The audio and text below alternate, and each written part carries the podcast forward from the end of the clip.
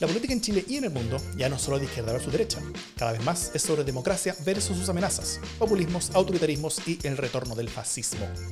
Las amenazas a la democracia crecen y tienen sus espacios y medios. La defensa, promoción y proyección de la democracia también merece los suyos. Ese es nuestro objetivo. Soy Jimena Jara desde el Metro Salvador, donde se, se ha reactivado el comercio ambulante. Soy Gabriel Osorio desde la puerta contigua del lugar donde se encuentra Jimena Jara. Y yo soy Davor Dimisa desde Plaza Italia, donde un hecho de violencia de hace semanas terminó descabezando hoy al gabinete de Piñera. Esto es Democracia en LSD.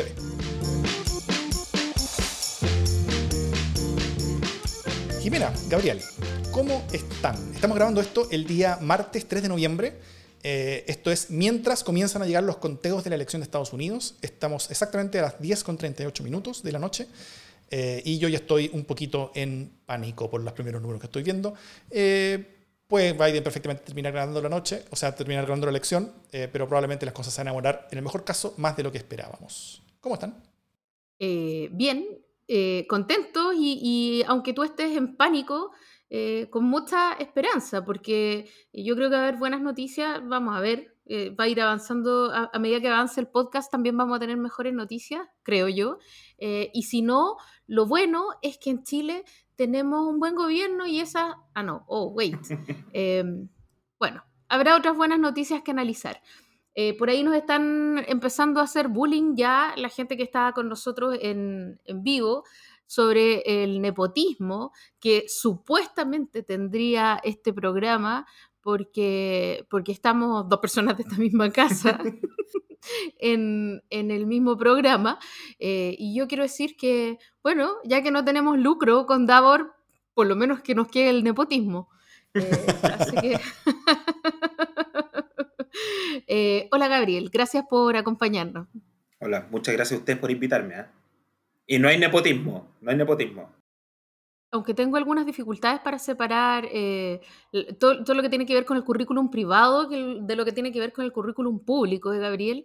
Eh, les cuento que Gabriel es abogado constitucionalista, eh, estuvo en la mesa técnica tras el acuerdo por una nueva constitución, ha estado detrás de varias reformas que tienen que ver con el actual proceso constituyente y entonces nos parece que hay más que méritos de sobra para que podamos eh, no solo conversar a propósito de la acusación constitucional y de las acusaciones constitucionales que por estos días rotan en el, en el Congreso, sino que además hablar del proceso constituyente y de los desafíos que ya bajada la euforia de los primeros momentos, eh, tenemos que ir mirando. Así que por eso está con nosotros Gabriel.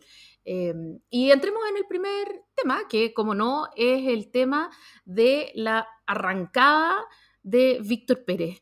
Eh, yo tengo aquí más, más dudas que certezas, ¿no? Eh, Víctor Pérez tomó por sorpresa de alguna manera a Piñera, le bajaron los monos cuando, cuando eh, tras la, el voto favorable a su acusación en la Cámara de Diputados salió y dijo que había presentado su renuncia indeclinable.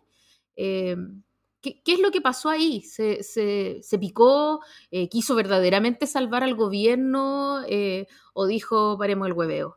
Porque son varias las interpretaciones, entonces eh, lo dejo. Ahí lo dejo y de a poco vamos a ir desenrollando la madeja. ¿Qué crees tú, Gabriel? Yo la verdad creo que hay una pataleta no solamente de Víctor Pérez, sino en realidad de la UDI.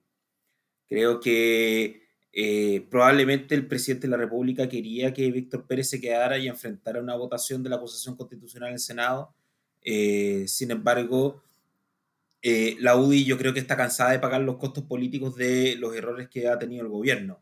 fíjate que es la UDI la que se ha llevado la mayor parte de las derrotas políticas del presidente de la República. en primer lugar, con la caída del hombre más cercano a Piñera, que es Andrés Chadwick. después, la no inclusión de un nuevo UDI en el Ministerio del Interior, sino la llegada de Gonzalo Blumel.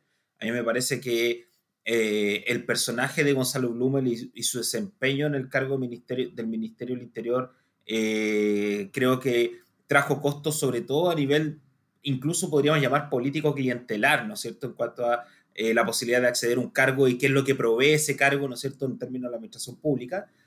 Y ahora con la acusación a Víctor Pérez, evidentemente ya tener a dos eh, ciudadanos con, imposibilidad de poder acceder a cargos públicos por cinco años, pagando los costos y el fondo eh, cuya caída se transmitida en vivo por diversos eh, redes sociales, canales de televisión y radio, en que el, en que el Senado va lenta pero seguramente diseccionando la acusación para transformar nuevamente a, a la UDI en, una, en, un, en un partido derrotado. Entonces, yo creo que de cierto modo aquí no primó el Víctor Pérez, ministro del Interior, sino primó el Víctor Pérez gremilista, el Víctor Pérez militante de la UDI, el Víctor Pérez que ya no está dispuesto a, seguir, a, hacer pagar costos su partido. Sí, esto, esto, tiene que ver también en parte con, con, con el hecho de, de, que hay un ánimo muy distinto dentro de la oposición después del plebiscito, ¿no? Eh, o sea, toda esta discusión de, de, unidad en torno al, al, a la Convención Constitucional, eh, lo que avanza es también la unidad en otras cosas. O sea, hoy le, es mucho más caro a la democracia cristiana, eh, por varias razones, el, el, no estar completamente alineada con lo que haga la, la, la, oposición en su conjunto. De hecho, fue la, esta Constitución Constitucional partió desde la democracia cristiana. Y eso, eso primero le, cambia carácter, porque eso para la misma DC y, y, para los votos que, normalmente el gobierno puede apostar a obtener, es bien distinto ese escenario cuando, cuando una acusación es planteada desde la democracia cristiana a esta chorrera de acusaciones que parten como desde Pamela Giles o desde otros, eh, o, o, desde otros parlamentarios que están más bien eh, como, como extramuros de, de, la, de, la, sensatez, según la opinión de algunas personas.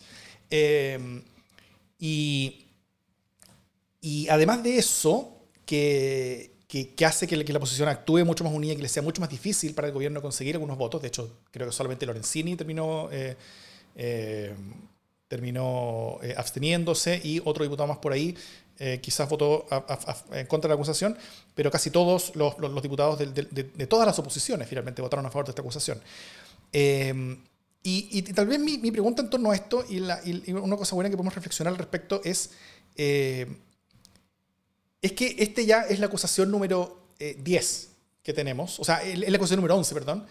Eh, han habido 8 o 9 procesos distintos, porque hubo uno que fue triple, con, tres jueces que, el Frente Amplio lanzó una acusación que fracasó. Todas las acusaciones eh, habían, hasta hoy día fracasado, menos la de Chadwick.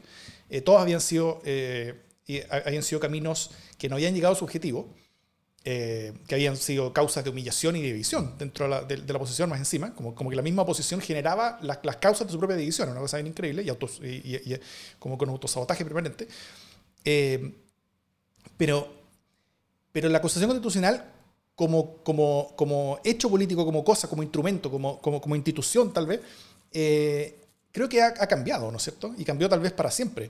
Eh, desde, lentamente, desde esta acusación que se hizo contra Yasna Proboste, que fue la primera que, que, que, que se hizo en forma efectiva, con, con, objetivos políticos, después la como venganza que hubo eh, con, con, Harald Beyer, eh, y este gobierno ya la cosa como que salió por la ventana, o sea, realmente han, subido el número de acusaciones realmente de, de manera dramática. Han pasado muchas cosas también, es cierto, pero, pero, pero finalmente la oposición como que, como que siente que teniendo mayoría en el Congreso, la manera de expresarla es a través de estas acusaciones constitucionales porque ve que, que, la, que, la, agenda legislativa eh, y política no está siendo tomada por parte del gobierno. Entonces, ¿qué es lo que esto dice sobre la acusación constitucional y qué es lo que... y, y, y, cuáles son los riesgos que este camino nos abre? Un riesgo de como de desgobierno, o sea, eh, eh, es, es compatible en el futuro que hayan gobiernos en este sistema político que sean gobernados por una minoría legislativa? Parece que no, ¿no es cierto? O sea, o, cada vez es, más difícil que, eso se logre. Eh, ¿Cómo llegamos acá y a dónde nos lleva este camino y qué deberíamos hacer para evitarlo? Fácil pregunta. Muchas respuestas para un mismo, para una misma pregunta. Em, yo, yo creo que efectivamente hoy día ya pierde, pierde un poco el sentido esta idea como excepcional de la acusación constitucional, ¿no? Hoy día está siendo como una, una herramienta casi que de protesta. Eh, Gabriel tenía el nombre técnico, yo creo que lo va a decir después, pero, pero pierde un poco de sentido, igual como pierden, como pierden sentido muchas cosas en este gobierno, ¿no? Como pierden sentido eh, los discursos del presidente, como pierden sentido eh, las cadenas nacionales, como pierde sentido eh, la majestad del cargo del presidente de la República, como pierde sentido la permanencia del Ministerio del Interior. Etcétera, ¿no? tantas, tantas instituciones, tanto patrimonio republicano que pierde sentido en este momento. También la acusación constitucional, ¿no? ahora, me parece una pregunta interesante el, cuánto beneficia realmente a la oposición hacer esto, eh, o si hay un ánimo más que de cálculo, y aquí a lo mejor estoy, siendo, estoy pecando de inocente o de cándida, eh, etcétera, eh, si, si, hay en el fondo un imperativo ético en presentar esta serie de acusaciones y decir, ¿sabéis qué? estuvimos de este lado, ¿no? en, casos tan terribles como el que ocurrió eh, con Antoni en el puente, nosotros estuvimos de este lado y nos pareció intolerable. Eh, nos parecieron intolerables estas explicaciones. ¿no? sé si hay mejores caminos para resolverlo, eh, si es una muestra de impotencia frente a ciertos hechos que se siguen viviendo, o si es puro duro cálculo político. Osorio. Yo creo que la respuesta no puede ser una a ver, eh, el sistema chileno se ha caracterizado en los últimos 30 años por un hiperpresidencialismo exacerbado y eh, de alguna u otra manera el Congreso, sobre todo a partir del fin de los binominales, ¿ah? yo creo que hay que poner ahí un hito que el Congreso generado en 2017 es el primer Congreso que eh, no es o el producto del sistema binominal. ¿ya? y es un Congreso que yo creo que tiene componentes de diversidad que hacen que el fondo eh, trate de buscar con los mecanismos que existen ahora nuevas formas de poder hacer valer la responsabilidad política del Ejecutivo. ¿ya? Hoy la Constitución lo único que hace es entregar eh, herramientas bastante pobres de fiscalización y de hacer control político de los actos de la administración al gobierno y eh, se termina finalmente frente a, digamos, a la imposibilidad que tienen los propios parlamentarios de poder generar política pública por sí mismos. Si ustedes saben que los parlamentarios hoy casi no pueden presentar proyectos de ley si no son de, eh, de, de, miscelánea, el día de la marmota, el día de no sé qué, no sé cuánto, porque si, no tienen iniciativa para poder generar eh, legislación. Eh, en tanto, en el fondo, eso es, constituye competencia exclusiva del presidente de la República. Entonces, dicho esto, no tengo facultades, no puedo presentar proyectos de ley.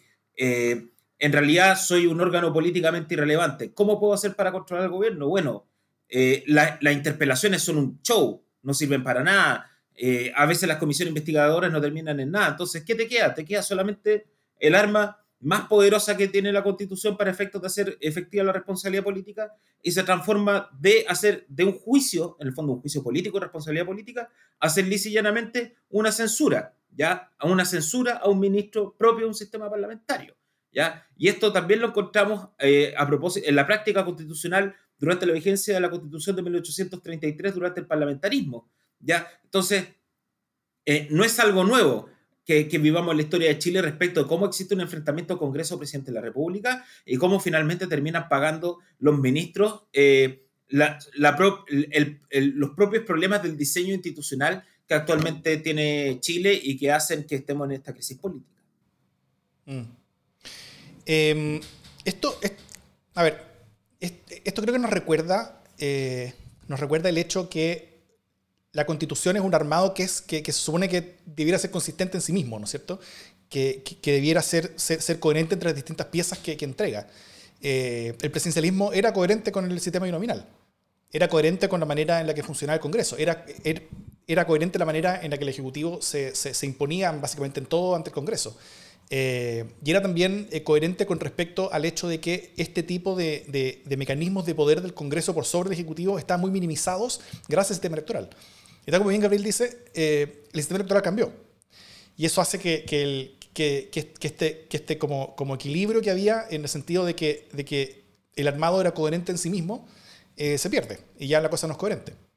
Hoy día tenemos un, un, un, eh, un, sistema político que aparentemente ya no puede gobernar con el actual sistema electoral. Entonces, eh, si solo tuviéramos un proceso constitucional eh, al portas que, que, nos pudiera volver a hacer construir o, o, hacer constructos coherentes en todas estas cosas, ¿no es cierto? Donde, donde el sistema electoral tenga que ver con, con, con, la relación entre el Ejecutivo y el Legislativo, donde, donde los mecanismos de poder y de control cruzado sean unos que sean coherentes con, con, todo este armado, ¿no es cierto? Que, que, que, la, que la, sala de máquinas básicamente funcione y funcione bien y que, y que, y que, y que ande para, el mismo lado, en vez de como que, sean muchas fuerzas entre sí contrarias y que, y, que el auto no ande. Y ante eso yo veo como dos direcciones, ¿no es cierto? Eh, que, que, la constitución nos mueva hacia eh, profundizar el presidencialismo, no con un sistema electoral como el que teníamos, que era el binominal, sino que uno ya mucho más desembosadamente presidencial, que sería un sistema, un sistema mayoritario. Eh, sistema mayoritario significa que se presentan candidatos por territorio y el que, y el que saca más votos gana y, punto, ¿no es cierto? Y, y, eso lo que hace es que le entrega a la, a la, a la coalición con mayor fuerza electoral, que es probablemente la que también gana la presidencia, le entrega un poder eh, mucho mayor en el Congreso y a todos los demás le entrega mucho menos. Eh, eso ayuda a la gobernabilidad, por cierto. Tiene costos de representación, tiene muchos otros costos. Eh, ningún sistema electoral es perfecto, entonces tiene, tiene su problema. El otro camino es que abracemos esta, este sistema proporcional que tenemos y avancemos hacia cambiar el presidencialismo, ¿no es cierto? y, y, entregarle mucho más poder al Congreso en torno a las cosas que se hacen. Y uno de los caminos que más se ha conversado es esta idea de tener un primer ministro que sea, por ejemplo, hay, hay, muchos modelos distintos, pero por ejemplo que sea eh, un primer ministro que sea elegido por el presidente, que el presidente sea elegido en votación, eh, en votación mayoritaria, y un primer ministro que sea elegido por el presidente, pero que tenga que ser aprobado por el Congreso. Entonces, el gobierno necesitaría para gobernar, para poder tener un primer ministro que pueda definir a su, gabinete, necesitaría el apoyo del Congreso. ¿ah? Eh, y, eso y eso implicaría cambios en las coaliciones, ¿no es cierto? O sea, ninguna de, las coaliciones actuales como la entendemos podría gobernar en ese sentido, sino que eh, un, presidente como, como Piñera, ganando la elección, tendría que buscar eh, apoyos fuera de Chile Vamos y estaría obligado, porque si no, no podría gobernar y tendría que, que haber nuevas elecciones.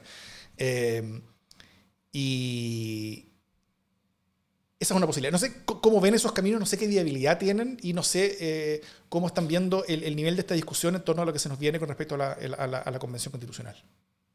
Yo fíjate que antes de darle el paso a Gabriel, que creo que el primero que tiene que responder eso y antes de entrar como de lleno en, la Constitución, eh, solo quiero, antes de terminar el, capítulo Pérez, digamos, eh, hacer notar ¿Hasta qué punto hay desconexión en la moneda de la ciudadanía que cuando llega Pérez de todo este show en el Congreso lo reciben con una ovación, ¿no? Misma cosa que ocurrió con Chadwick. Mm. Eh, y eso es una señal súper interesante de, este gobierno que le habla a las tres comunas, ¿no? Estas tres comunas que, que, siguen siendo el gabinete del rechazo de alguna manera y que, y que siguen como enclaustrados en esta idea del, de Mañalich lo hizo bien y lo dio todo, eh, Víctor Pérez es una víctima, Chadwick es un héroe. Em, esta, esta, retórica como un soliloquio de, de élite eh, de derecha que, que, demuestra hasta qué punto están divididos del sentir mayoritario de Chile, ¿no? Y me parece, me parece súper notorio. Eso antes de entrar de lleno eh, en la Constitución y en la pregunta que,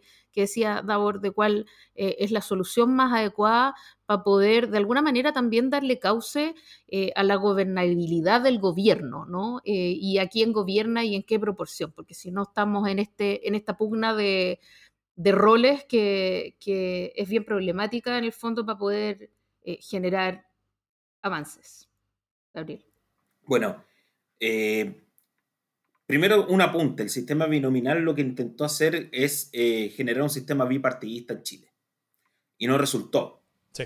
No resultó. Y no resultó sencillamente porque existe un gran arraigo, aun cuando odian a los partidos políticos, existe un gran arraigo en nuestra cultura por el multipartidismo. Y eso existe desde el siglo XIX. O sea, no, no, yo creo que eh, de cierto modo, si bien los sistemas electorales modelan el sistema de partido, en este caso el sistema binominal, no obstante, buscó la, el, bipartidismo, eh, sus resultados no fueron exitosos.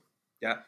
Entonces hay que trabajar sobre la base de la realidad chilena. Y la realidad chilena siempre ha ido hacia un sistema proporcional.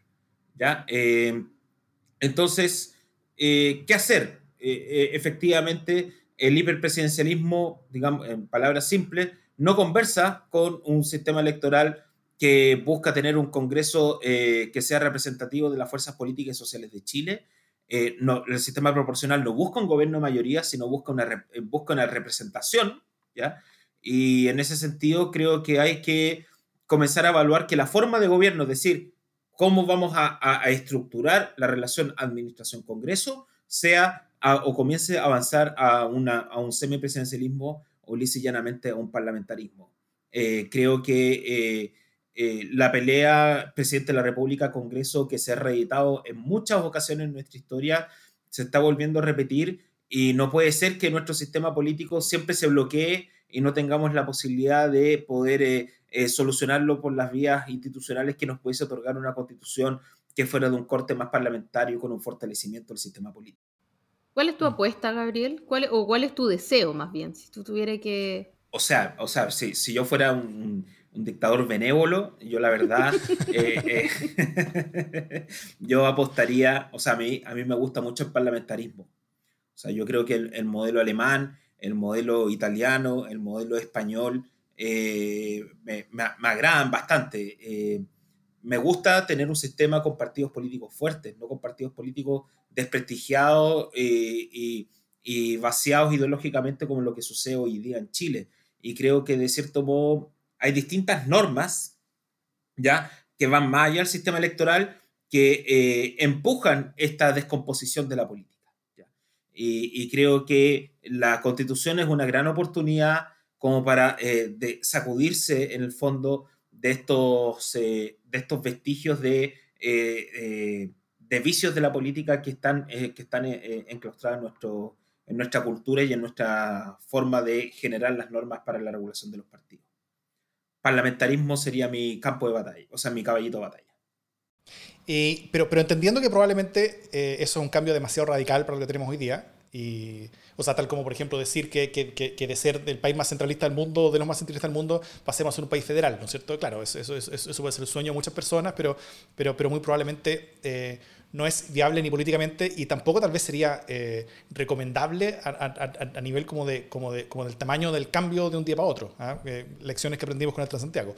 Eh, ¿cuál, ¿Cuál entonces tal vez crees que puede ser algo que sí podría salir de la Convención Constitucional? Semipresidencialismo a la francesa. ¿Y eso en qué consiste y cuáles características tiene?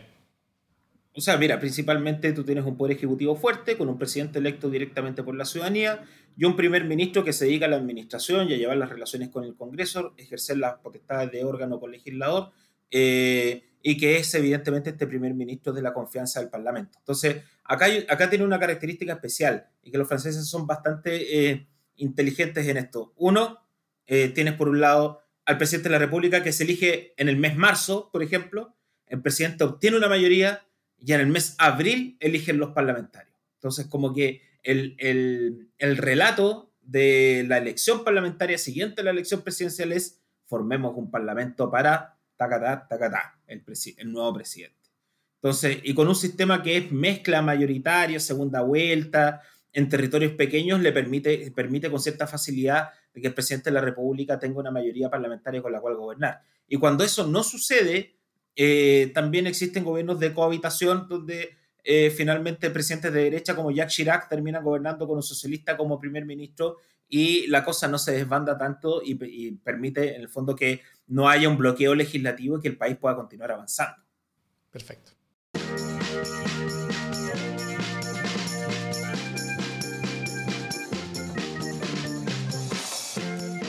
Venimos, vamos encaminados a la Convención Constitucional.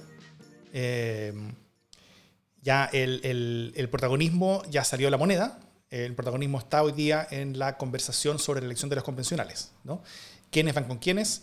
Eh, ¿Cómo va a ser la configuración final de independientes y pueblos originarios? Eh, si es que la oposición va a ir unida, si es que José Antonio Caz va a ir con Chile Vamos a ir por fuera, si es que... todas esas preguntas que tienen mucho que ver con cómo va a funcionar la convención y, y con, y y, también tienen, tienen mucho que ver con cuál es la legitimidad que esa convención va a tener ante los ojos de la ciudadanía eh, como, como mecanismo legítimo y viable de realización de cambios, al menos a nivel constitucional. ¿no es cierto? Eh, una, constitución hecha sola y únicamente por viejos militantes de partidos, por muy expertos constitucionales que sean, eh, probablemente no sería una, una, constitución muy legítima y sería un proceso que la ciudadanía vería como, como fracasado, tal vez. Em, por otro lado, una, una, una, convención totalmente constituida por candidaturas independientes como, como buenistas que salen desde la ciudadanía sin, sin, sin ninguna guía de partidos, con partidos completamente relegados a un segundo plano, eh, probablemente sería cualquier cosa, ¿no es cierto? Y, y, y, no, habría, eh, no habría ni continuidad republicana ni política y tal vez tampoco habría mucho, mucha capacidad de controlar lo que pasa en esa convención, con lo que el, llegar a acuerdos de dos tercios, que, son, que es lo necesario, quedaría o sea, no solamente lejos, sino que probablemente sería inviable escoger cualquier cosa. Y entraríamos en, en, la, en, en el escenario de, de, como el escenario como la boliviana, ¿no es cierto? Que la mayoría del tiempo nos pasaríamos discutiendo sobre el reglamento en vez de estar discutiendo sobre, eh, sobre la constitución misma. Eh, ¿Cómo ven el escenario que se está planteando hasta ahora? ¿Cuáles son los miedos que ustedes tienen, oportunidades, esperanzas? Y eh, sobre sobre esta, esta conformación primero, antes de meternos a hablar eh, más, firmemente en, en, en, qué, en, qué, podría consistir el reglamento y cuál es su importancia, eh, ¿cómo están viendo este proceso eh, que nos lleva a la inscripción de las listas para los convencionales, junto con los temas independientes y pueblos indígenas? Bueno, yo lo veo, yo lo veo con esperanza, pero al mismo tiempo con una cierta preocupación. A ver, eh, por un lado creo que eh, efectivamente ninguna de las dos cosas para una convención de las que tú mencionaste, ya sea una convención de viejos tercios partidarios o una convención eh, llena de, hombres y mujeres buenos, éticos, independientes, sería lo óptimo, porque de ninguna de las dos maneras yo creo que se va a sentir representada la ciudadanía. Yo solamente recuerdo a propósito de esto el caso islandés en Islandia se hizo un proceso constituyente eh, por sorteo. La gente eh, no fueron los partidos políticos, fue un proceso hermoso y la constitución duerme el sueño de los justos en algún cajón de alguna, de, alguna repartición pública del gobierno de Islandia, puesto que jamás ha sido ratificada. Entonces yo creo que hay que... Y eso fue porque no se conectaron con la cita político. Exactamente. Entonces eh, yo creo que hay que Em, eh, hay que soñar, pero hay que soñar sobre la... Eh, pero, hay que, pero hay que transformar esos sueños en realidades. Y para transformarlo en realidades, bueno, eh, hay que hacer política sí o sí, aunque la palabra sea repulsiva y tenga mala fama al día de hoy. no hay nada más político que la dictación de una nueva constitución. Ahora, ¿cuáles son fundamentalmente mis miedos?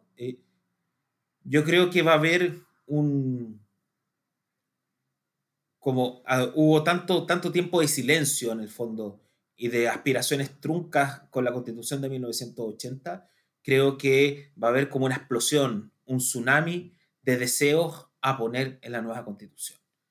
Y, cuando se ponen cosas en, la nueva, en, una constitución, eh, lo que está pasando es que uno constitucionaliza un determinado tópico, un determinado tema, y puede constituir más que una conquista, se puede transformar en un límite. ¿Ya? Eh, de hecho, eh, si me permiten ejemplificar, yo creo que es bien, es bien, es bien difícil lo que yo voy a decir, pero en ánimo de generar polémica, lo voy a hacer. La interrupción del embarazo. La interrupción del embarazo. Porque evidentemente muchas, va a haber un, gran número de mujeres, sobre todo, ¿ah? que van a empujar la existencia de un derecho a interrumpir el embarazo de forma libre, gratuita, ¿no es cierto?, etcétera, etcétera. Y probablemente eso dificultó que tenga los dos tercios para poder eh, ser incorporado en la Constitución. ¿Ya? Si, si no tienen los dos tercios, va a haber alguien que les puede decir, pero ¿saben qué? Dejemos el aborto, o sea, la interrupción del embarazo del aborto en tres causales puesto en la Constitución porque ya existe la ley. Y si yo fuera una persona, ¿no es cierto?, conservadora, lo primero que haría sería decirles, pongámoslo. ¿Por qué? Porque ya no es el piso de la conversación, sino es el techo. Y jamás va a existir aborto libre si pasa eso en Chile.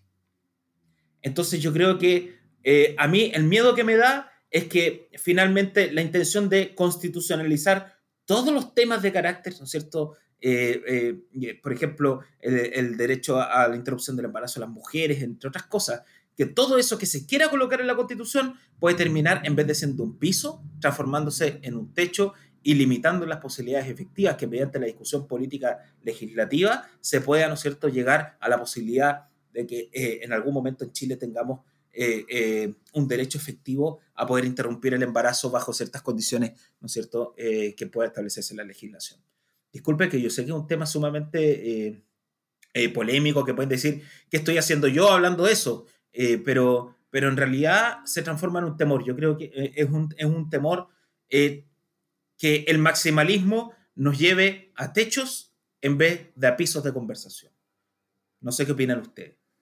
Oye, yo sí, es probable que la, que la constitución sea más sexy si, si trabaja acá así como el flight internacional, ¿no? Como si es un marco que permite eh, un movimiento y deja varias cosas en la sombra que luego pueden ser reguladas en la ley, eh, en lugar de ser como un, un, papiro larguísimo que además nadie se lo va a aprender y pobres estudiantes de, de derecho los que tengan que dar después eh, el examen de grado. Pero em, y adscribiendo a eso y, tomando la pregunta de Davor respecto de, cuáles son los miedos, yo acá tengo una pregunta y tengo una inquietud que eh, a lo mejor una brutalidad, pero, pero me pregunto, ¿qué pasa si la derecha eh, obtiene un poco más de un tercio, eh, es decir, lo suficiente como para jugar con su posibilidad de, de no dar los dos tercios, y se dedica la mayoría del tiempo en lugar de, mm, negociar eh, genuinamente, a tratar de obstaculizar el, proceso mismo, ¿no? Porque recordemos que este proceso tiene un plazo. Entonces, no se trata solamente de llegar a acuerdo, porque uno, eh, en primera instancia, cuando, cuando, habla, cuando se habla de una hoja en blanco, que evidentemente es un tremendo logro, uno dice, bueno, si no se llega a acuerdo, eh, esto se regula en una ley. Eh, de, mayoría simple, ¿no? Y entonces se, tira el, chute para el otro lado, cosa que por supuesto a la derecha le cae pésimo. Eh, pero ¿qué pasa si ellos sacan su otra carta bajo la manga eh, y se dedican a obstaculizar todo el proceso mismo y por lo tanto pasa un año sin que ellos hayan dado el vamos y se sigue discutiendo. o eso también, y aquí una pregunta, o eso también depende del reglamento. ¿Cachai? Eh, si el reglamento, por ejemplo, estipula eh, que hay un, hay un tiempo máximo para la discusión de cada eh, acápite o de cada sección. y por lo tanto, de no obtenerse los dos tercios, se da por no zanjado el acuerdo y eso es materia de... O sea, si no se le pone límite, no solo al tiempo total, sino a los entretiempos, corremos el riesgo de que lleguemos al día final discutiendo el primer capítulo, ¿cachai? O la, o la primera parte. ¿O es muy tonto lo que estoy diciendo? Eso, eh, quiero, quiero dejarle después a, Gabriel como el, el, detalle sobre el reglamento, que, yo creo que va a saber mucho más que nosotros, pero, pero, pero yo creo que, que, lo que dice la Jime es muy importante porque, porque es algo que hoy día se está discutiendo poco. ¿ah? Hoy, hoy buena parte de las luces y de, y y de como la, eh, los fuegos artificiales en torno a, la convención eh, tienen que ver con con si es que, eh, si es que la oposición va a ir unida o no, o en cuántas listas va a ir. Eh, y eso importa, en el margen importa cuál, cuánta votación van a sacar. ¿ah? Yo creo que el, que el, lugar óptimo no es, no es que vaya con, con, con, una lista, sino que, que vayan con dos, pero también están todos los todas las listas de independientes, distrito por distrito, que van a estar yendo también, que también van a desordenar un poco en la eh, tal vez más hacia el lado más progresista que conservador, pero, pero, pero no va a ser solamente en esa dirección siempre. Eh, y, y eso, eh, o sea, solamente la inclusión de independientes ya va a hacer que vaya muchas listas, ¿no es cierto? O sea, ya va a hacer que, aunque toda la oposición, todos los partidos de la oposición fueran todos unidos, igual va a haber más de una lista en muchos de los, de, los distritos más importantes porque van a haber listas de independientes, a veces más de una eh, por, por distrito. En el distrito 10 van a haber al menos dos o tres listas independientes. Eh, entonces, eso eh, eh, todas esas decisiones que pueden hacer los partidos importan, pero no son lo central. Creo que mucho más central en, la discusión con respecto a cómo se va a conformar la constitución es con, qué talante va a llegar la derecha a la discusión. Porque yo creo que, en ningún escenario es esperable que este grupo político, toda la centro derecha, obtenga en, en, la suma de todos sus sectores, vayan en la lista que vayan, que obtengan menos de un tercio. Ah, creo que eso, eso no es realmente esperable aunque haya eh, pueblos originarios, aunque haya independientes, aunque haya, eh, eh, con todas esas cosas, es difícil esperar que haya menos de un tercio de, de, convencionales que sean de derecha. Entonces, lo, fundamental es, la siguiente pregunta. Es si es que la derecha va a ir con ánimo de total y completa unidad, que es un poco el, el, el, ánimo que, que, este gobierno le ha intentado dar en el Congreso, ¿no es cierto? O sea, que es como la, la, teoría del poder como de Mitch McConnell, que es el, que es el, como el, líder de la mayoría del Senado en Estados Unidos, republicano, Y él hace lo siguiente. Eh, si no hay acuerdo total y completo entre todos los, los senadores republicanos en, un voto en particular, es una cosa que no se va a votar. O sea, ni siquiera van a votar en esa cuestión. Ellos son mayoría, y, por lo tanto las cosas que ellos votan son las cosas que se deciden. Pero si no hay acuerdo total interno en los republicanos, eso no se vota. O sea, no hay ningún acuerdo con, con los demócratas, ninguno, en ningún escenario, nunca. Eh, y de esa manera controlan todo lo que pasa en, el Senado. ¿ah? Con eso se aseguran de que no pase ninguna cosa con la que todos ellos estén de acuerdo. O eh, con la que todos ellos no, estén de acuerdo.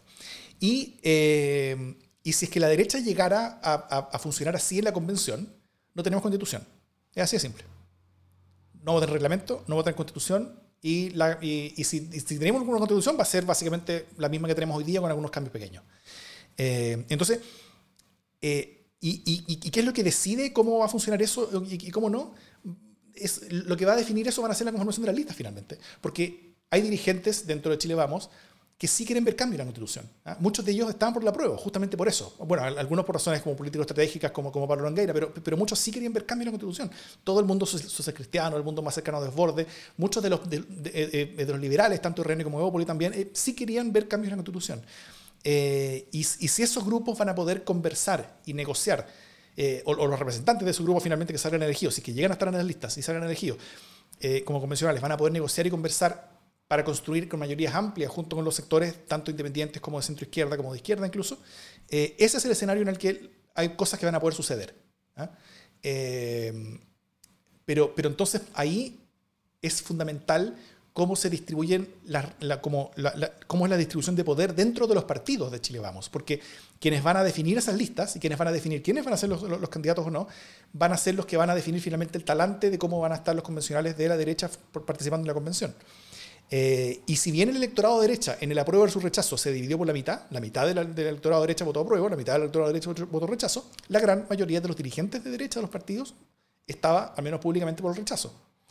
Eh, y si esa mayoría se, se refleja también eh, en una forma como de, como de imposición de que las listas de candidaturas sean solamente de gente que, que piense como ellos, entonces podemos tener grandes problemas. Entonces, por eso yo veo que ahí está el principal foco que debiéramos tener hoy día. Es el principal riesgo que tiene la Constitución y eso es lo que va a determinar más que ninguna otra cosa si tenemos una Constitución y qué tan exitosa va a poder ser ese proceso. Permiso. Eh, yo tendría mucho, mucho, o sea, tendría, tendría mucho miedo el día 24 de octubre del año 2020. Tendría mucho miedo eh, respecto a la posibilidad de un bloqueo de la derecha eh, en este proceso. O, o, compartiría mucho tu miedo, Davor, si el resultado hubiese sido 58-42, 60-40. Pero con un 80-20, materialmente, las condiciones materiales para ejercer ese veto por parte de la derecha, yo creo que comienzan a, anublarse un poco. No del todo, porque sabemos que durante los últimos 30 años la derecha ha ejercido su poder de veto, pero a través de los mecanismos que le, que le otorgó la constitución de 1980.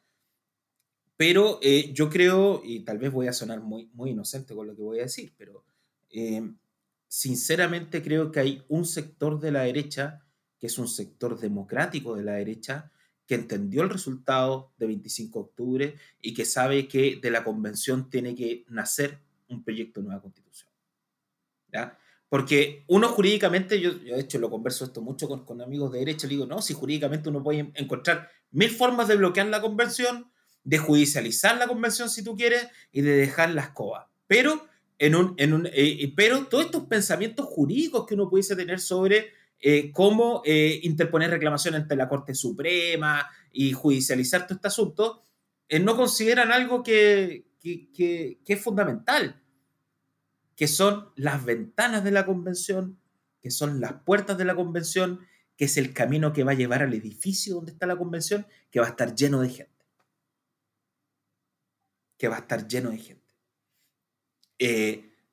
yo creo que las condiciones políticas eh, cambiaron a partir de octubre del año 2019. En septiembre del año 2019, si alguien me decía, oye, ¿sabéis qué? En marzo te vas a meter en internet a tu FP y vas a sacar el 10%, papá. El 10% de tus fondos. Y te vas a poder comprar una tele para ver la eliminatoria. No, broma. Pero vas a poder utilizarlo para pagar tus deudas. Eh, Si a mí me decían eso en septiembre del 2019, yo hubiese tenido el mismo, el, mismo gesto que ustedes.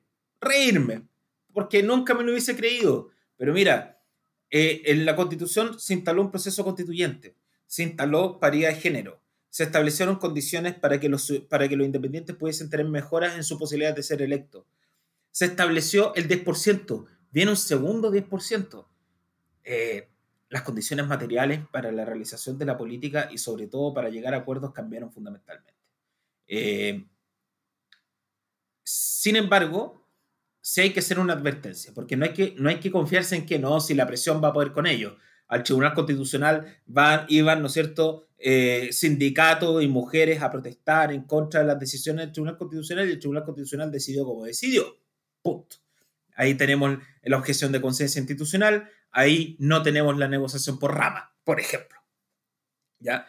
Eh, pero eh, sí creo que nosotros tenemos que tener conciencia que es tan importante el contenido que nosotros queremos llevar a una convención como también el mecanismo de la toma de acuerdo. Y ahí es donde entra el reglamento. O sea, yo creo que la discusión del reglamento va a ser, pero la clave que va a permitir abrir la llave de los acuerdos para encontrar una nueva constitución. ¿ya? Y lo que decía Jimena respecto a la posibilidad de limitar los tiempos, o como se decía, el, cierre de la discusión, el llamado a votación, eh, va a ser pero fundamental para que se pueda dar la posibilidad de que exista una nueva constitución. Eh, pero también creo que es muy necesario que ese reglamento tiene que tener dos grandes elementos. Un elemento de división de tareas, ¿no es cierto?, que es lo que nosotros conocemos como comisiones, pero al mismo tiempo elementos de participación. Eh, yo el, otro día, no, recuerdo con quién discutía, eh, hoy día en la mañana discutía con una gente amiga y me preguntan, bueno, pero ¿qué pasa con la democracia representativa? Yo creo que la democracia representativa tal y como la conocemos se acabó. Se acabó esto de que la democracia consiste cada cuatro años eh, mirar la foto eh, en palomas, ¿no es cierto?, de algunos tipos sonrientes, con algún Photoshop algunos, otros no, y que tú tengas que llegar a una urna, votar por uno de ellos y olvidarte de este sistema hasta los próximos cuatro años. ¿ya? Eh, existen elementos griegos y romanos en una democracia, elementos griegos como son de participación, elementos romanos de representación. Y los elementos griegos en esta constitución chilena o en esta democracia actual prácticamente no existen. ¿ya? Y una manera de restablecer la confianza, en mi opinión, es devolverle al pueblo la, o sea, perdón, la participación. ¿Y cómo es eso? Como por ejemplo, ahí tenéis mecanismos como la iniciativa popular de ley, eh, iniciativa derogatoria de ley, eh, referéndum revocatorio u otras, u otras formas que podemos encontrar, por ejemplo, en la constitución suiza, que permitan una participación directa, ¿no es cierto? Y que y que en el fondo también se transforme en una suerte de rendición de cuentas, porque cuando la ciudadanía junta 100.000 firmas para que se trate de determinado proyecto, yo te aseguro que la clase política va a tener que rendir cuentas y darle explicaciones a la gente de por qué no quiere tramitar tal o cual proyecto de ley. Mm. Bueno, no, eh, no devolverle el poder como, como, como, esta participación al pueblo, porque creo que nunca lo ha tenido en Chile, sino que son cosas que tenemos que inventar y que incorporar a nuestra cultura, donde, donde la expectativa existe, pero no existe la historia. Eh, o sea, como que, como que aquí eh, la, la, la, cultura está adelantada a la institución, ¿no es cierto? Eh, y por lo tanto es la, institución la que tiene que adaptarse a esa, cultura.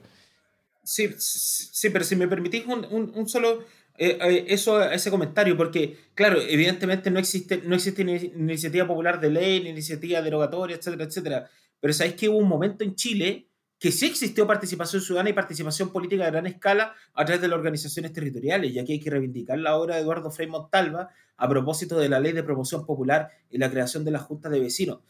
pero, sí. pero solo una cosa, ¿sabes por qué? Porque a propósito, yo me acuerdo que estaba estudiando todo este tema y cómo fue después esto eh, eh, eh, consagrado en la Constitución de 1925 a través del Estatuto de Garantías Constitucionales de 1971, en donde se consagró el derecho a la participación ciudadana. Y ese derecho, bajo una construcción de participación política, no participación gremial o intereses, sino participación política de, la ciudadanía a través de sus organizaciones territoriales, era una maravilla que yo creo que de cierto modo hay que tratar de rescatar. Lo tomo completamente.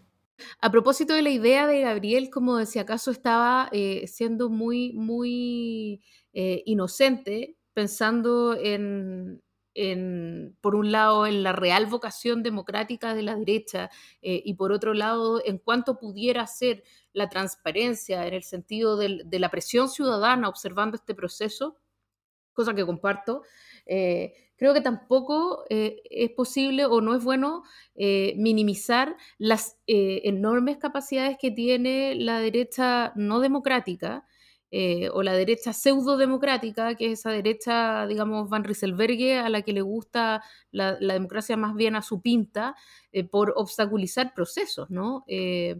Eh, que, llega a ser vergonzoso. Entonces, si bien yo creo que hay una derecha que tiene ganas de avanzar, porque de alguna manera también eso aspecta mejor a la derecha. O sea, esta sociedad puede darle un cauce mejor a sus ideas si es que ellos logran enchufarse. Eh, cosa que no está ocurriendo. A, la derecha no le conviene seguir siendo las tres comunas. Eh, necesitan otro cauce. Y hay una parte de la derecha que lo está entendiendo y hay otra parte de la derecha que se está negando, ¿no? Pero aún así yo le tengo un poco de susto a esa derecha dura que es incapaz de dialogar con la realidad que es una derecha que, simplemente no entiende eh, el Chile en el que está viviendo o que se está aferrando a sus poderes y a los resabios de lo que les dejó la dictadura con, dientes y muelas, ¿no? Entonces, eh, un poco respondiendo a lo que dice Gabriel, eh, sí, con, confianza en que, el adversario es demócrata, pero también muy atentos a que no lo sea. Eh, y ahí el pueblo, la gente es el mejor garante y, y que ganas de que, no solo sea eh, un proceso en el que se dé cuenta a la ciudadanía, a los representados de lo que está haciendo el representante del, distrito, eh, sino que haya también procesos eh, vinculantes de diálogo. A lo mejor estoy pasándome de 10 pueblos, pero, pero creo que si, si los independientes no son suficientes, cosa que es posible, ¿no? que, en el fondo esté más, más politizado y, de todas maneras va a estar más politizado de lo que probablemente la mayoría de la gente quiere. Yo también comparto que es necesario que esté el mundo político representado porque si no, no es posible el proceso. Pero también creo que es súper relevante que la constitución busque y el proceso busque legitimidad. Eh, eh, no solo en la participación, quiere decir, del diálogo y la rendición de cuentas, sino en procesos vinculantes que permitan la entrada de eh, grandes masas de ciudadanía en, el proceso. Mm. Oye, tengo, tengo una, pregunta que es, que final en este tema para, Gabriel. Eh, ¿Cómo podemos desde hoy hasta la elección de los convencionales avanzar en minimizar la posibilidad de este, de este problema boliviano? Eh, eh, al, decir eso, no sé si todos entienden la, analogía de que, de que, de que Bolivia, eh, cuando hizo su constitución, pasó dos tercios de su tiempo decidiendo reglamento y no les quedó casi nada después para escribir la constitución. y eso siempre es un riesgo, ¿no es cierto? Sobre todo si es que, si, es que los acuerdos y el reglamento tienen que ser aprobados por dos tercios. Entonces, la mayoría tiene que ser muy grandes y por un documento que va a ser complejo, tan, tan complejo como la misma constitución, probablemente o casi, es, es una tarea compleja. ¿Qué podemos hacer como sociedad civil como ciudadanía eh, para, para, avanzar en ciertas direcciones que permitan que esa discusión sea un poco más aceitada. ¿ah? Eh, necesitamos eh, acuerdos políticos amplios desde ya, es una discusión entre los partidos, es, un rol mayor de, los independientes que van a ser candidatos para, para, ir con propuestas al respecto, es, es, es, un acierto como, como, como, como, de, como de mezcla entre, entre exigencias y anhelos de parte de la ciudadanía hacia lo que sea la convención. ¿Qué crees tú?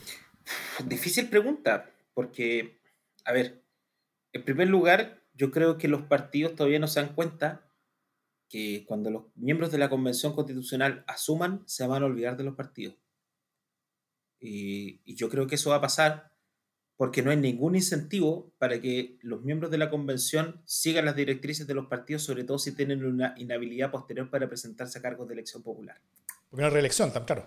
Así es. Entonces yo creo que los partidos van a estar, van a ser protagonistas en cuanto a la conformación de las listas de las candidaturas y todo eso, pero el momento de la instalación se va a producir como eh, un, olvido.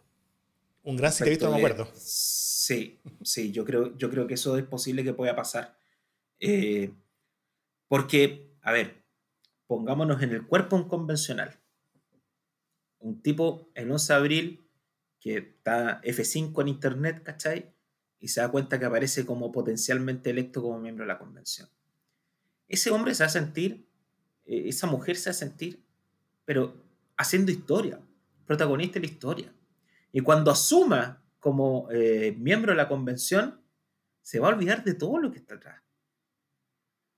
Entonces, partamos por eso. Yo creo que, entonces, cuando a mí me dicen, oye, no, mira, hay un grupo que está estudiando la posibilidad de hacer un reglamento, un proyecto de reglamento, que los partidos lleven un proyecto de reglamento, yo creo que la medida que, en primer lugar, va a pasar la elección eh, y todas esas propuestas eh, van a perder fuerza en la medida de que los miembros de la convención tengan conciencia del poder que tienen y que ese poder es de ellos y de nadie más en cuanto a ciudadanos electos para poder redactar una nueva constitución. Entonces, en ese sentido, creo que la presión tiene que ir con que los candidatos a la convención o los partidos políticos no solo se pronuncien respecto al contenido que tiene que tener una constitución, sino al cómo vamos a llegar a ese contenido. A cuál va a ser la propuesta de mecanismo de votación, es decir, en el fondo, cuál es la propuesta de los mínimos que tiene que tener ese reglamento de votación para la convención. Y eso tiene que ser parte de la discusión pública, porque hasta ahora está muy callada. Yo solo quiero hacerle una pregunta a Davor.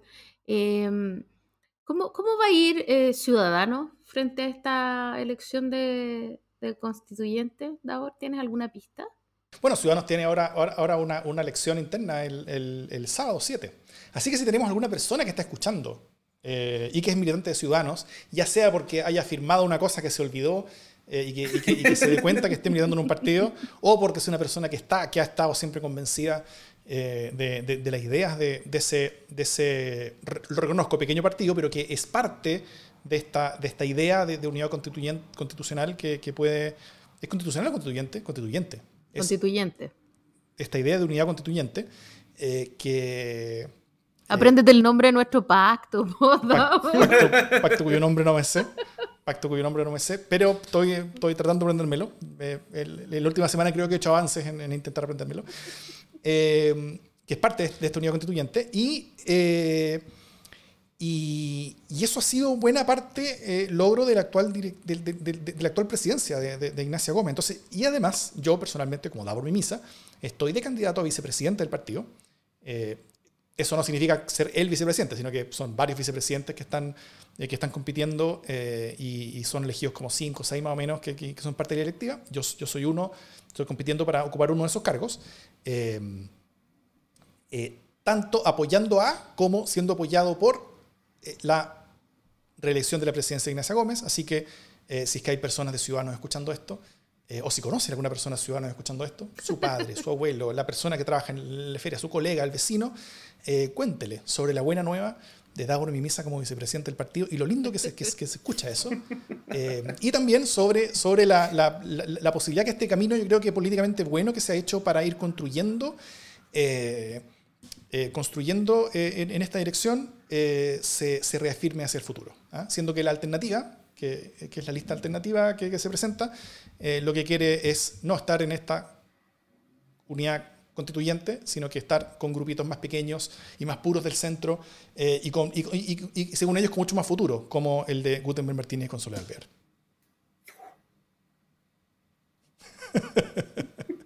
Así nomás. Así que esa es básicamente, básicamente toda, nuestra campaña, porque creemos que, hacer algo así es un descriterio tan grande que cualquier persona que lo escucha ya, se decide el voto. Así que vamos a ver, pues, vamos a ver cómo está el resultado del sábado y ahí veremos qué es lo que sucede con ese pequeño partido que, yo creo que sí puede sumar algo relevante a esta, coalición, sobre todo relevante a este pacto que puede ser coalición y sobre todo relevante como para mostrar algo que sea distinto a la vieja concertación, ¿no es cierto? Eh, y, eso distinto no solamente como los nombres que están en la foto, sino también distinto en, en cuanto a contenidos y mostrar algo, algo, algo un poquito diferenciador y distinto que ese pasado. Go, Davor, go.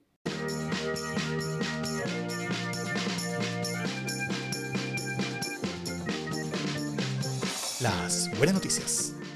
¿Qué buena noticia tienen Jime Gabriel? Bueno, una buena noticia para la renovación de, de, la, de, las fuerzas políticas, eh, la dio hoy el Tribunal Calificador de Elecciones.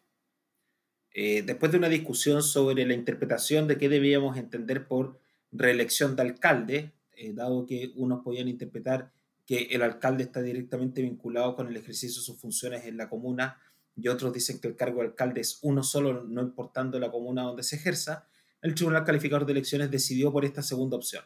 Por tanto, los alcaldes que tienen la imposibilidad de presentarse a la reelección por tercera vez dentro de su comuna no podrán ir a la comuna del lado. Es decir, eh, eh, las sillitas musicales, ¿no es cierto?, por tres votos contra dos en el Tribunal Calificador de Elecciones, fueron puestas eh, en el baúl de los recuerdos por ahora al menos. Así es que eso, yo creo que eso es una buena noticia, pero tal vez no es una buena noticia para quienes aspiraban a esto, pero en términos del interés público, en cuanto a la necesidad de renovación de la política y la generación de nuevos espacios de competencia política, creo que es una muy buena noticia. Oye, em, pero, pero si no se pueden postular a alcalde ni en esa comuna o alcaldesa, ni en esa comuna ni en la comuna al lado, pueden, eh, pueden en cambio postularse a, convencionales, no a constituyentes. Sí, sí. Sí, claro, porque eh, el único límite que existe eh, para postularse a la convención es ser ciudadano con 18 años. si tú ejerces un cargo de elección popular, eh, el único efecto que vas a tener al momento de inscribir tu candidatura es que se extingue ese cargo, eh, cesas en el cargo, es decir, si un alcalde actual, si un concejal, si un eh, consejero regional o un parlamentario, incluso ministro, subsecretario, quisieran ser candidatos a la convención, pueden serlo, pero cesan en su cargo. Porque... pero, sí, perdón.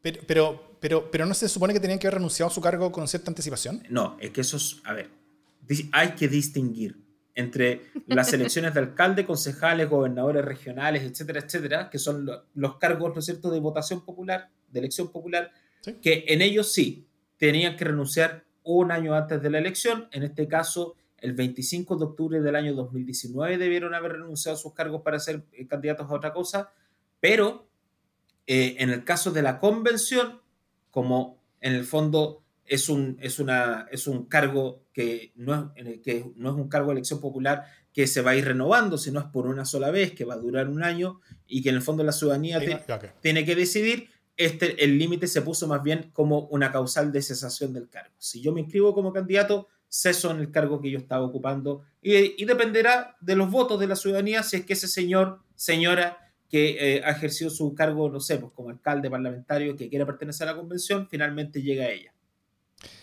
Se entiende. Muchas gracias. Eh, ¿alguna buena noticia?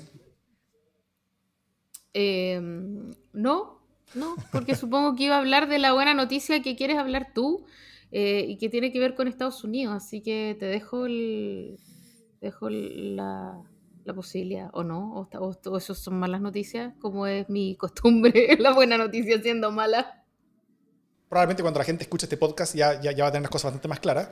Hasta ahora ha habido más malas noticias que buenas noticias, pero la, la, situación inicial de Biden era tan, tan holgada que, eh, que, tenía que tener muchas, muchas, muchas más noticias. O sea, Trump tiene que ganar todos los estados que están peleados para, para ganar, finalmente. Eh, Biden no. Era como Chile en un mundial. Claro, claro. Biden, tiene, eh, Biden tiene que ganar nomás. Entonces, o sea, tiene que ganar eh, un, par de los estados que están disputados nomás.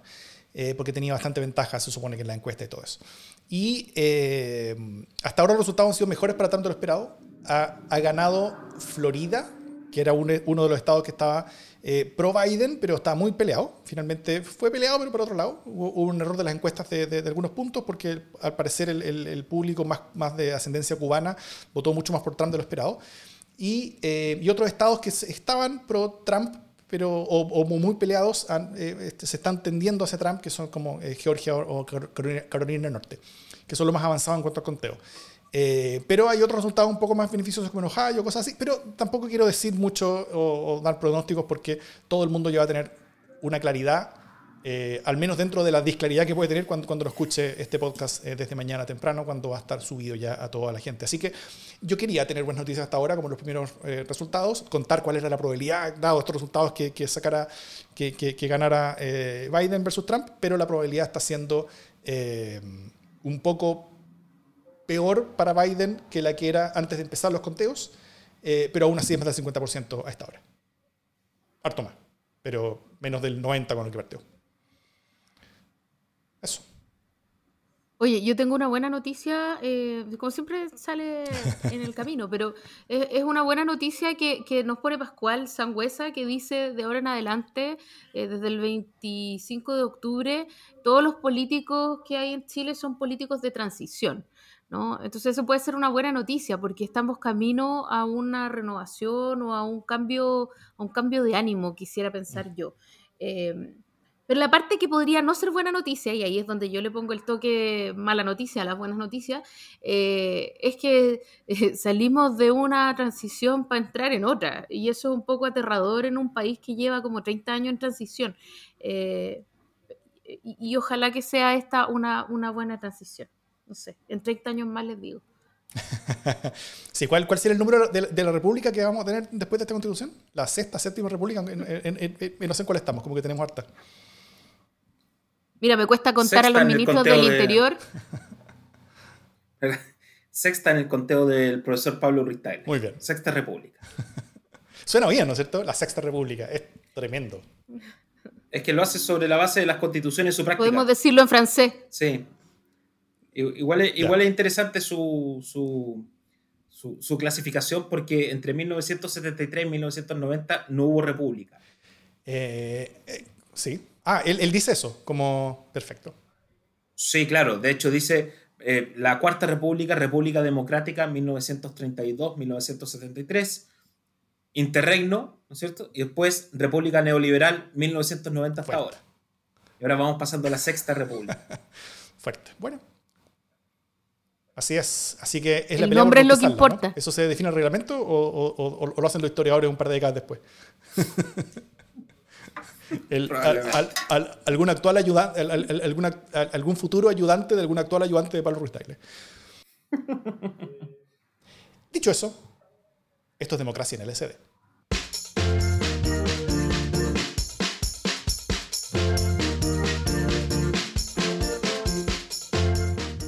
¿Estamos?